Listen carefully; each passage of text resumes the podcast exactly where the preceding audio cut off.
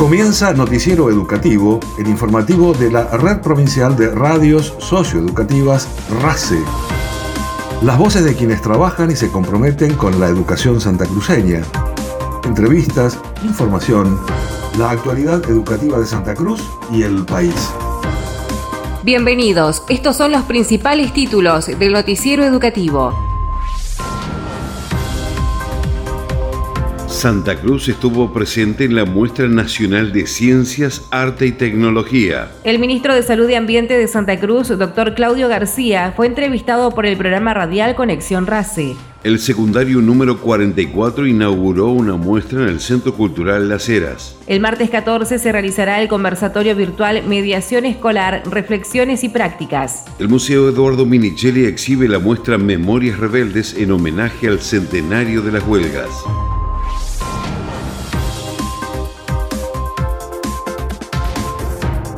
En el Centro Cultural Las Heras, el Colegio Secundario número 44 inauguró una muestra en la que presentó una mirada integral sobre lo trabajado a lo largo del año, en sus talleres y aulas, que incluyen la producción de los y las estudiantes de ciclo básico y orientado, teniendo en cuenta los contenidos curriculares correspondientes. El coordinador provincial de educación secundaria, profesor Nelson Salazar, recordó que el secundario 44 es el único colegio con orientación en artes visuales de la provincia y que también desarrolla talleres de música y teatro, por lo que la muestra representa una gran oportunidad para afianzar los vínculos comunitarios de cara al año que viene. El día 7 de diciembre, el colegio número 44 de la localidad de Las Heras abrió a la comunidad todos los trabajos que realizan. Es el único colegio con orientación en artes visuales, donde también genera dispositivos y talleres de música y de teatro, por lo cual en esta muestra dio respuesta a eso a una mirada integral de los estudiantes donde más allá de la formación académica específica de artes visuales, también pudieron demostrar cuestiones culturales artísticas a través de la música y el teatro.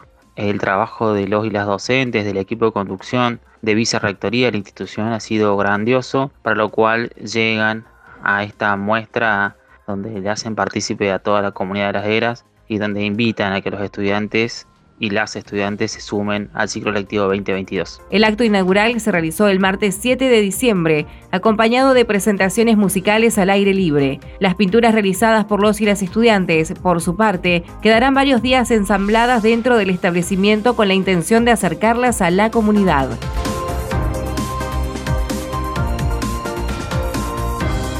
En diálogo con el programa Conexión RACE que se emite por Radio Nacional Lago Argentino, el ministro de Salud y Ambiente de Santa Cruz, doctor Claudio García, se refirió a la situación actual de pandemia e hizo un balance positivo de trabajo en equipo y articulado entre salud y educación. El ministro de Salud anunció también la próxima aplicación del pase sanitario, al que calificó como una herramienta muy útil para identificar a aquellas personas que ya cumplieron con la vacunación y que les permitirá acceder a los espacios comunitarios. Actualmente comienza, y esto es una novedad también del COFESA de hoy, a implementarse en muchos lugares lo que se denomina el pase sanitario y este pase sanitario lo que hace es que puedan participar en distintos eventos, multitudinarios principalmente, aquellas personas que estén ya con el esquema completo de vacunación, porque es una manera de proteger a la persona y de prevenir que se generen nuevos brotes, ¿no? Entonces, la educación o la interacción entre educación, que de hecho eh, con el Consejo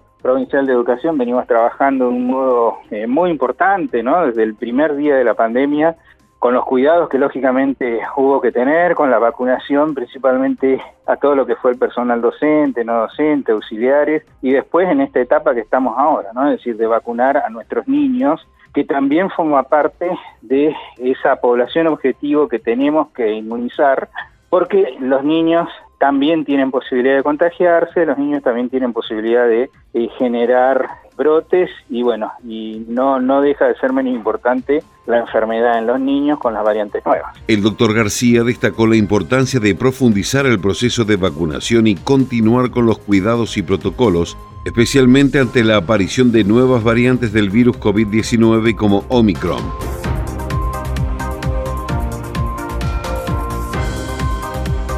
El 9 de diciembre, Santa Cruz se sumó a la edición virtual 2021 de la Muestra Nacional de Ciencias, Arte y Tecnología. y en cuyo acto inaugural estuvieron presentes autoridades educativas nacionales y provinciales. La directora nacional de Inclusión y Extensión Educativa, licenciada Pilar Piccinini, destacó el esfuerzo de docentes y coordinadores y remarcó que estos trabajos constituyeron una herramienta de vinculación para más de un millón de estudiantes en todo el país, acercándolos a la escuela pese a las dificultades que presentó la pandemia. Felicitar también a, las y a los estudiantes, a sus docentes, a los equipos jurisdiccionales por el compromiso con el que asumieron la tarea durante el año. En algunas oportunidades de manera virtual, tuvieron que hacerlo por la situación de la pandemia, tuvieron otras instancias, en algunos lugares pudieron hacer las ferias presenciales. Sabemos lo difícil que es poder sostener en la virtualidad este tipo de actividades, así que realmente también felicitarlos a todos por el trabajo realizado y que todo ese trabajo hizo que hoy podamos estar disfrutando, que vamos a poder empezar a disfrutar de esta muestra nacional Hoy vamos a ver solo una pequeña muestra de, lo que se hizo. Vamos a ver aproximadamente 1.500 producciones de las jurisdicciones que participaron, estudiantes de todos los niveles y de todas las modalidades del sistema educativo. Para nosotros es importantísimo eso.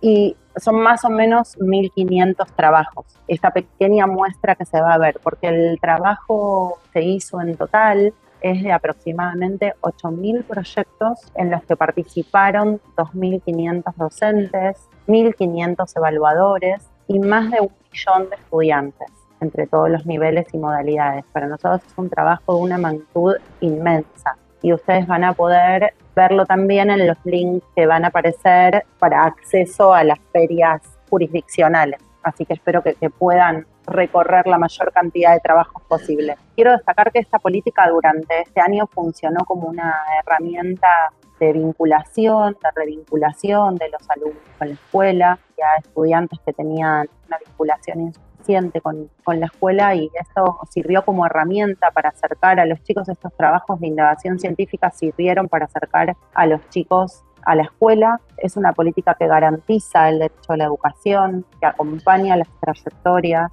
de las y los estudiantes y que les da la oportunidad de, estar a donde tienen que estar, que es en la escuela. Santa Cruz participa con 56 proyectos que pueden visualizarse en la plataforma Caleidoscopio, representando a todos los niveles, entre los cuales se encuentran investigaciones sobre tecnología y ciencia, ESI, educación física, educación artística, cuidado del medio ambiente, recursos zonales, ciencias sociales, ciencias naturales, lengua, matemática y COVID-19.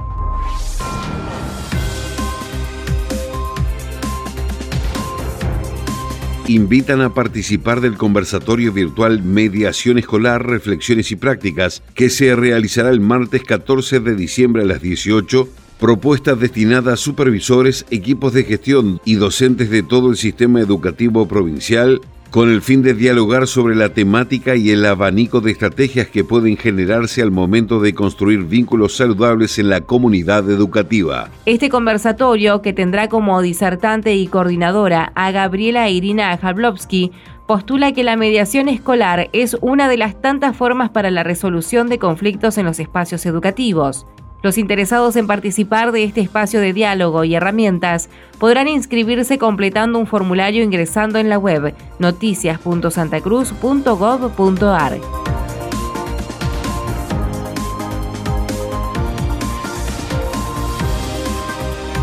La Dirección Provincial de Educación Especial abordó la muestra anual en la Escuela Especial número 14 dando a conocer y compartir junto a docentes y estudiantes lo trabajado durante el presente ciclo lectivo. La directora de la institución, Carla Olmedo, subrayó la importancia de la puesta en valor de lo trabajado por las y los estudiantes y el esfuerzo que realizan todos los días. El día jueves 2 de diciembre se realizó en, nuestra institución la muestra anual, en la cual los talleres y los ciclos básicos mostraron, pusieron en valor todo lo trabajado durante el año. Fue la verdad que una propuesta bastante difícil de llevar a cabo, pero bueno, se pudo dado las circunstancias que tuvimos poco tiempo de presencialidad. Entonces, bueno, desde ese lugar nos pusimos a trabajar fuertemente para que la muestra que se hacía todos los años y venían las familias pueda llevarse a cabo una vez más. En este caso, si bien no pudieron participar las familias, lo hicieron a través de las redes sociales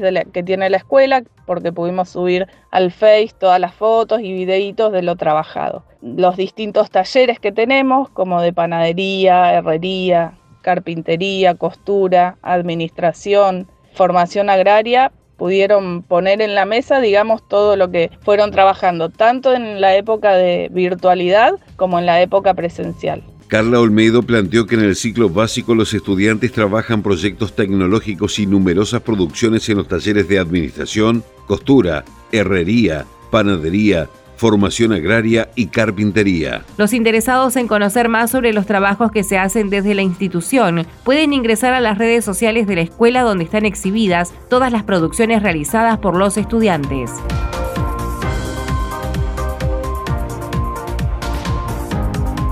En el centenario de las huelgas patagónicas se homenajeó al trabajador rural Juan Esteban, exalumno de la Escuela Primaria Provincial número 1, víctima de los fusilamientos en la estancia Anita el 8 de diciembre de 1921. La gobernadora Alicia Kirchner y la presidenta del Consejo Provincial de Educación María Cecilia Velázquez encabezaron el acto en el que se designó con el nombre de Juan Esteban a un espacio de la institución educativa y se instalaron dos placas de reconocimiento, una para la familia Esteban y otra para los peones fusilados. Alicia Kirchner destacó la valentía y el compromiso de Esteban, correo de los huelguistas con tan solo 17 años de edad, y señaló que un Estado no puede estar en el silencio ante una masacre como la ocurrida en aquellos días, ya que aquellos que no construyen con memoria no van a poder hablar de justicia.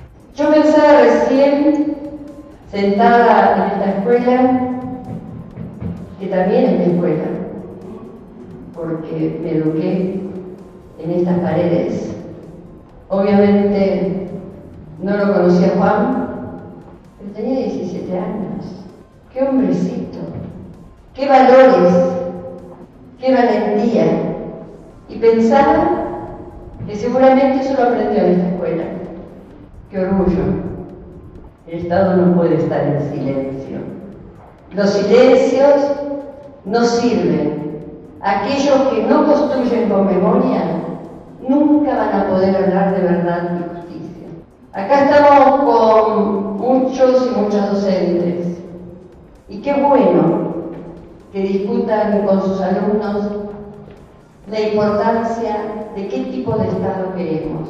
Y esto no es hacer política partidaria, simplemente entender que el respeto por la persona el respeto por las organizaciones, nuestras instituciones, debe prevalecer siempre. Esta herida, más allá de cumplir los 100 años de las huelgas obreras, de todos los recordatorios, no nos trae a la familia de Juan, que quizás podría haber una familia, hijos, hacerlos crecer en esta querida Santa Cruz pero por lo menos que sirva de huella y camino para el futuro. Que no se silencie, porque eso es complicidad. Una medida para que Juan y los otros 1.500 obreros, peores rurales, pongan en esa avenida toda la luz que no les dieron cuando no les dieron las velas y la memoria y la justicia porque eso nos debemos nosotros, los santacruceños y santacruceñas, que somos rebeldes, pero queremos construir con pasión la Santa Cruz que nos merecemos. La primera mandataria destacó el avance en el rol del Estado por rescatar y honrar el compromiso de Esteban y destacó lo positivo de que hoy docentes y estudiantes puedan recuperar esa memoria y discutir en los espacios educativos desde el respeto y con espíritu constructivo el modelo de Estado que queremos.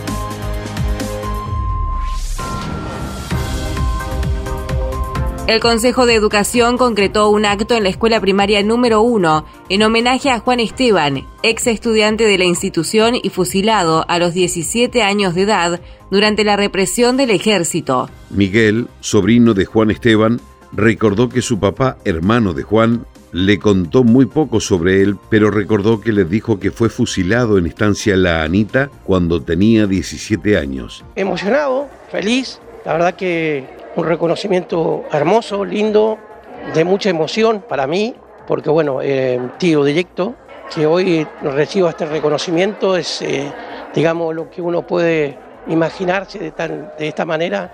La verdad que estoy muy contento, muy feliz, muy agradecido a las autoridades por este momento tan lindo que me hicieron vivir. ¿no? La verdad que eh, en realidad hoy familiares de mi papá, acá en Río Gallego hay muy pocos. Somos yo, hoy por hoy tengo un hermano nada más que por X razones no pudo venir, pero bueno, nosotros eh, vivimos parte de lo que nos ha comentado nuestro padre de la historia, digamos, como yo siempre lo comento, que yo tuve conocer, pude conocer de, eh, cuando Osvaldo Barger tuvo la posibilidad de venir a mi casa, de mi padre, mejor dicho, donde mi padre le brindó toda la información que Osvaldo Barger utilizó para su primer libro y poco que nos ha contado mi papá, porque tampoco quería mucho contarnos de la historia tan trágica para él, este reconocimiento, estas cosas es como que a uno nos satisface, le da mucha emoción, se siente orgulloso, digamos, ¿no? Y, se siente feliz porque un reconocimiento después de tanto tiempo me toca de cerca y muy de cerca y, y la verdad que estoy muy contento, muy feliz por eso. Esteban valoró el reconocimiento, subrayó que contar con un espacio en la EPP número uno con su nombre, lugar donde él transitó su educación, es una satisfacción enorme por lo que representa. En el acto de homenaje a Juan Esteban, la presidenta del Consejo de Educación, licenciada María Cecilia Velázquez, hizo hincapié en las palabras de la gobernadora Alicia Kirchner, quien profundizó sobre el silencio de tantos años por parte del Estado y resaltó la importancia de que estos reconocimientos sucedan en la escuela, lugar donde los docentes tenemos el deber de construir la memoria. Este joven de 17 años que decidió quedarse en Santa Cruz aun cuando le costó la vida, porque creyó que era posible que la negociación llevada adelante en el marco de las huelgas tuviera otro cauce, afirmó la funcionaria condenó que el Estado tome las armas contra sus propios ciudadanos y ciudadanas. Por su parte, la directora de la Escuela Primaria número 1, Silvina Carrizo, manifestó que fue muy emocionante el acto de homenaje, ya que toca muy de cerca el tema de las huelgas patagónicas, de los derechos humanos y bregar por ellos. También agradeció a la comunidad educativa por participar en esta propuesta de reconocimiento y valoró el acompañamiento de todas las familias y el público en general.